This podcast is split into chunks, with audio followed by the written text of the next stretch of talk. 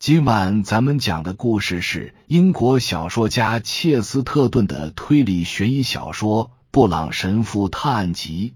话接上回说道：“当然，神父接上话茬。我们已经交往了几个星期了，他正考虑皈依我们教会。”瓦朗坦的眼睛里几乎蹦出火星，他紧握双拳。大踏步走向神父。这么说，也许他火冒三丈，极尽讥讽的说：“也许他正想着把他全部积蓄都送给你的教堂。也许他是这么想的。”布朗淡淡的回答：“有可能是这样。如果是这样的话，瓦朗坦面露可怕的微笑，大声说。”你可能确实知道了他的许多内情，他的生活还有他的。奥布莱恩指挥官伸手抓住瓦朗坦的胳膊，别再说这种诋毁人的废话，瓦朗坦。他说，不然就不会只有一把剑指着你。但瓦朗坦在神父沉稳、谦卑的眼光盯视下，已经恢复常态。好吧，他立刻说：“大家自己的观点可以放一放。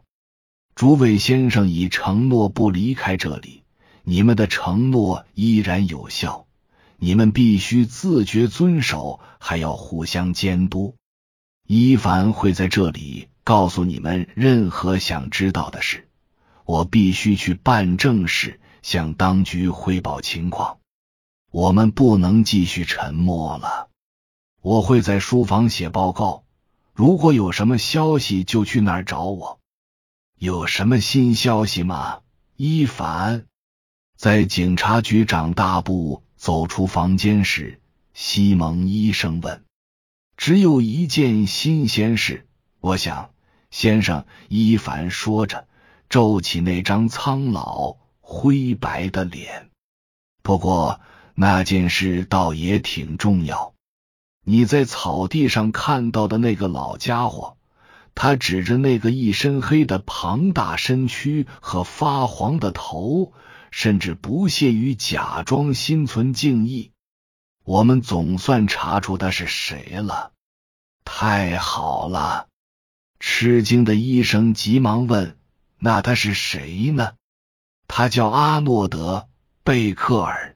这位替补侦探说：“不过。”他有很多化名，他属于那种四处游荡的无赖，据说去了美国，也许因此跟布雷恩结了仇。我们不怎么关注他，因为他主要在德国活动。当然，我们跟德国警察保持着联系。不过，诡异的是，他还有个孪生兄弟，叫路易斯·贝克尔。我们打过很多交道，实际上就在昨天，我们把他送上了断头台。哦，先生们，这事确实有些蹊跷。当我看到那个家伙趴在草地上的时候，我就觉着平生头一次真的见了鬼。要不是我亲眼看着路易斯·贝克尔上断头台。我肯定会说，横尸草地的那个人就是路易斯·贝克尔。当然，我很快就想起来他在德国还有个孪生兄弟，然后就顺着这条线索滔滔不绝的。伊凡终于收了口，理由非常充分，因为没人再听他唠叨。指挥官和医生都盯着布朗神父。只见他身体僵直的跳到地上，双手紧紧捂住太阳穴，好像他突然感到头疼欲裂一样。停！停！停！他喊叫着：“先别说了，我想明白了一半。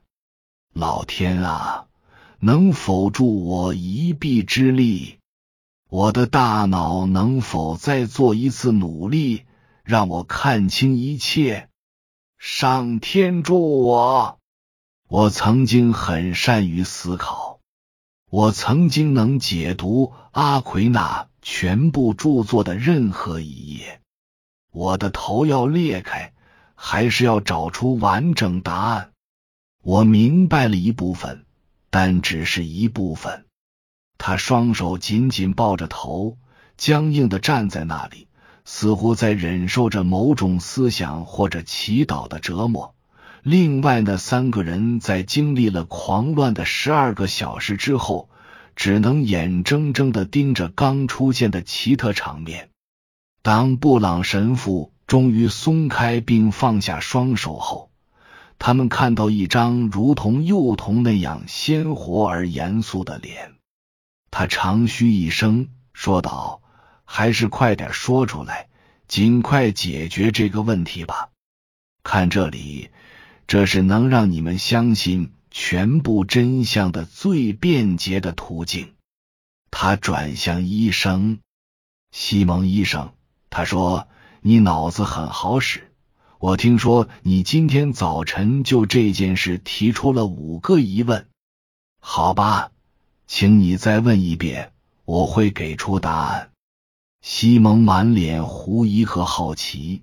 加比眼镜从鼻子上滑落，但他立刻答道：“啊，第一个疑问是，你已经知道了，为什么一个人非要用马刀杀死另一个人，而不是用短剑？用短剑无法斩首。”布朗冷静的说，“而对这宗谋杀来说，绝对需要斩首。为什么？”奥布莱恩好奇的问。下一个问题是什么？布朗神父问。哦，这个人为什么没有大喊大叫或别的什么？医生问。军刀出现在花园里一定很不寻常。树枝，神父阴郁的说，然后转身冲着窗户，那里正好对着凶杀现场。没人明白树枝的含义。为什么树枝会出现在那片草地？看着它，远离任何树的位置。它们不是折断掉下来的，是被砍断的。杀人者用军刀耍了花招，吸引住敌人，并向他演示他能否把悬空的树枝砍断。然后，当他的敌人弯腰去看结果时，猛力挥刀。无声无息的将敌人的头砍掉。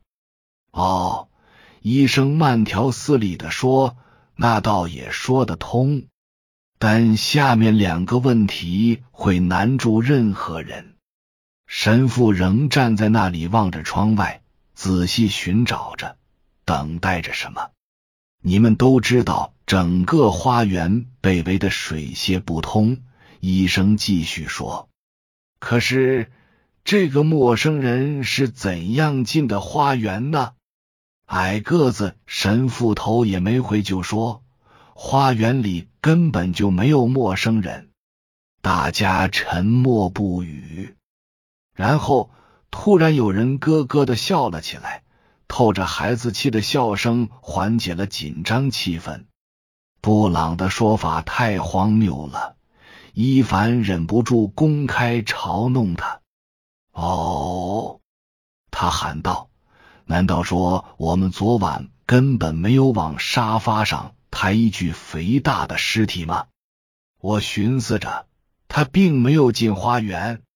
进花园，布朗机械的重复着：“没有，并没有完全进去。”以上是由奶锅大叔给您播讲，感谢收听。每天晚上二十一点三十三分准时开聊。